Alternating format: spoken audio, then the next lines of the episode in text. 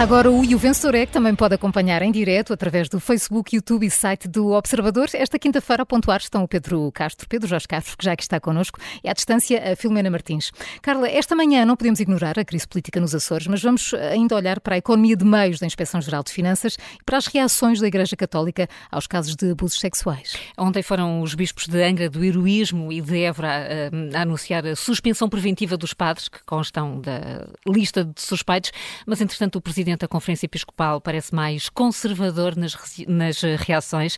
Uh, Filomena, uh, quem é que tu escolhes para pontuar hoje? É, eu tenho que escolher o Bispo de Angra e, e o uhum. Arcebispo de Évora, portanto, o meu aleluia, já de manhã para eles, bem ajam. Porque eu andava tão enjoada, tão mal disposta desde, desde aquela conferência de imprensa da última sexta-feira que finalmente aqui o meu estômago acalmou um bocadinho depois daquela decisão um, de ontem de se, de se suspenderem três padres uh, suspeitos de abusos, uh, mostrando que ao contrário do que têm dito outros, outros bispos, um, há autonomia na Igreja para, para o fazerem nas dioceses, uh, tal como acontece nas investigações uh, judiciais, é permitido este tipo de, de medidas, uh, porque, tal e qual como arguídos, são afastados de funções e proibidos de continuar a sua atividade enquanto a investigação não fica concluída. e isso não quer dizer que depois não, não acabem por ser considerados inocentes, e eu não percebia e não percebo porque é que há dioceses que acham que a Igreja não pode funcionar assim e porque que estão tão divididas em tomar estas atitudes, estas atitudes que, que são certas, é assim que está certo. Estas suspensões não são definitivas, não são as tais penas tremendas de que falou Dom Manuel Clemente, que é a suspensão de um padre, o seu afastamento canónico definitivo, isso é outra coisa, é a pena definitiva. Uh, agora trata-se de algo temporário enquanto decorre uma investigação, quer na Igreja, quer na Justiça, em alguns casos, e, e essa foi, aliás, a recomendação do Papa Francisco para os casos de abusos, o afastamento cautelar cautelar. Parece-me algo tão óbvio uh, quando há uma lista com, com nomes de padres no ativo, suspeitos de cometer, uh, para mim, o mais hediondo dos crimes, que é o abuso sexual de menores. Uh, que se afastem das suas atividades, claro, ou de qualquer outra onde possam continuar a a perpetuar este, estes mesmos crimes para a proteção de potenciais vítimas e que se investigue, quer dentro da Igreja, quer no Ministério Público, uh, até chegar a uma, uma conclusão, preferencialmente uh, à verdade, Uh, aliás, já, já, houve casos, alguns recentes, de padres afastados e que depois foram reintegrados. Uh, eu lembro-me do padre de Massamá, ainda aqui há alguns meses. Eu acho que pode ser muito injusto para alguns, até pode ser tremendo, terrível que alguns destes suspeitos sejam inocentes, nem quero imaginar, mas também nem imagino para as vítimas, e aqui é das vítimas que devemos estar a hum. falar, uh, porque há indícios muito fortes uh, e há abusadores contra os quais há provas e que foram apontados pela Comissão isto aconteceu já há um mês uh, uh, e se há indícios fortes é preciso tomar atitudes à altura, acho eu. Há vítimas ainda que é preciso proteger, as que já foram vítimas, as que ainda podem vir a ser. Uh, e, e, esta lista que saiu da Comissão tem cerca de 100 nomes, mesmo descontando, como descobriu agora, alguns que não podem ser já responsabilizados porque já o foram, alguns que entretanto descobriu-se morreram. Uh, e o, o, impensável para mim é que destes cerca de 100, até agora só 3 tenham sido afastados ontem. Uh, estes dois em, em Angra e um em Évora. Uh, e que ainda pelo meio tínhamos ouvido não só aquela conferência de imprensa uh, absolutamente inenarrável, de, qual agora, ainda que muito timidamente, Dom José Ornelas tinha feito aqui um, uma espécie de meia-culpa, dizendo que lhe correu mal, não é? Hum. Que, pronto, que se calhar e tal, e até o Bispo de Beja dizer que todos os pecadores têm, merecem o perdão, depois o Dom Clemente dizer o que disse no fim de semana uh, sobre como tratar os acusados. Eu estava mesmo com o estômago às voltas depois daquela conferência de imprensa do, do da Conferência Episcopal, em que Dom José Ornelas claramente se recusou a, a comprometer-se com o afastamento dos padres suspeitos Uh, Há agora aqui pelo menos um, um, um sinal, um sinal diferente por parte destes dois bispos. Não, ele disse até pior. Uh, ele disse, uh, ele mentiu. ele disse algo pelos vistos era mentira. Ele disse que a Comissão tinha dado apenas uma lista uhum. de nomes sem mais dados, algo Sim. claro que quer Daniel Sampaio, quer Ana Nunes de Almeida, desmentiram, dizendo que havia mais dados e nomes das vítimas. E depois Dom Clemente, no fim de semana, fez aquele papel, dizendo que isso competia à Santa Sé. Não é disso que estamos a falar. Uh, eu fiquei completamente eh, indisposta. Agora, Dom Armando Esteves Domingos e Dom Francisco Serra Coelho conseguiram acalmar aqui um pouco as minhas úlceras e hum. restaurar ligeiramente, ainda que muito ligeiramente, a minha fé. Uh, e, e Dom José Ornelas veio por arrasto, que vês aquele comunicado tímido. Por isso, o meu aleluia a eles e vai para eles a minha pontuação aqui. Uh, ainda que muito uh, timidamente para eles a minha pontuação é positiva, vai para já um 12, continuando à espera e olha que um 12, meu positivo é mesmo a esperar que ela um passe 12 é uma nota altíssima. Para mim é uma nota mesmo muito Sim. alta. Uh, e, e é à espera também que esta chuva passe e a primavera e o bom tempo venha no fim de semana e que venha também um bom tempo para a igreja. E portanto fica, fica aqui o meu, o, o teu simpático, doce. muito simpático doce. Para, para os ah, bispos uh, mas de... só para dois bispos. Dois bispos da Angra de, de Heroísmo e que é muito pouco. É muito pouco. É muito pouco, dois bispos aqui a destacarem-se. José Manuel Fernandes, isto de alguma forma uh, quer dizer que, que a Igreja tenta compensar a primeira má reação que teve? Vamos ver, uh, vamos ver. Percebe-se claramente que há divisões entre, entre os bispos, não há a mesma, a mesma forma de abordar o problema. Há, há questões semânticas, digamos assim, que eu gostava de perceber melhor até que ponto é que uh, são, uh, são relevantes uh, e são relevantes no sentido em que podem ser apenas disfarces ou são formas de fugir ao problema. Porque uma coisa é, é de facto a suspensão definitiva e outra coisa é o afastamento temporário de funções que são duas coisas diferentes e não, não, não, vale, não vale falar de uma fingindo que se está a fazer a outra, que não se pode fazer a outra. Portanto, uh, acho que é positivo estes, estes passos. Isto também coloca pressão sobre os outros bispos. Uh, admito que, eventualmente, nestas duas. Uh, nestes dois, nestas duas regiões fosse mais fácil, porque houvesse menos casos. Eles, eles referem poucos, poucos casos, e em alguns casos já, havia, já teria havido morte dos protagonistas, não é? eu não sei se não, não fiquei a perceber, depois de ouvir esta. de ler, ler ontem os os comunicados publicados, se uh, aquelas, os padres, que entretanto, os padres, e não são só padres, também há outros, outras situações, que eventualmente uh, teriam cometido abusos e que morreram, uh, somam para a lista dos 100 ou não somam? Fico, fico nessa dúvida. Sobre isso é ainda demasiado nevoeiro e para esse nevoeiro tem contribuído muito a posição dúbia de muitos, de muitos bispos e aquela desastrada hum conferência de imprensa do, do, do Sim, da última sexta-feira. episcopal, pelo que eu até vou subir um pouco a nota da, da da Filomena. Da Filomena e vou dar um 14 a estes dois bispos, ao bispo de Hoje estamos muito e bispo de Évora, porque uh, merecem mostrar o caminho, assim hum. como ao bispo auxiliar da Guarda, que também escreveu no Facebook algo que ajuda a clarificar a situação. Um 14 então para estes, eh, para estes bispos. Eh, está a começar bem hoje. Está a começar bem. Vamos ver, Paulo, eh, mantens a tendência de dar boas notas à Inspeção Geral das Finanças? Não prometo nada. Ah, então. Não, à medida que se vai conhecendo, vão conhecendo alguns detalhes sobre a forma como foi feito o, relatório da, da IGF e como a IGF atuou, vamos, vamos tendo algumas dúvidas ou vão aparecendo algumas dúvidas sobre se não haverá enfim, eh, aqui uma motivação eh, desde o início eh, direcionada para um determinado resultado. Isto a propósito de que nós já sabíamos que a CEO da TAP se tinha queixado do comportamento discriminatório que tinha sido alvo por parte da, da IGF e agora ficamos a saber quais foram os motivos que a IGF invoca para não ter ouvido presencialmente, como aconteceu com outros protagonistas do caso, não a ter ouvido no, no decorrer da, deste, deste, desta auditoria.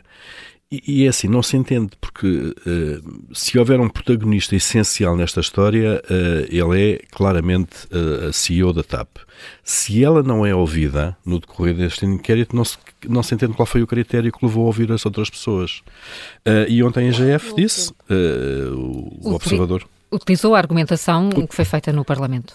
Exato, uh, exato que serviu, serviu-se da, da, audição da CEO no Parlamento, na, naquela sessão na Comissão, uh, na Comissão de Economia e Finanças, onde, a, onde a, a líder executiva da TAP foi, foi, questionada normalmente pelos deputados, e que isso lhe chegou. E que, porquê que não ouviu diretamente, como aconteceu com outros, com outros envolvidos no caso, neste caso a IGF?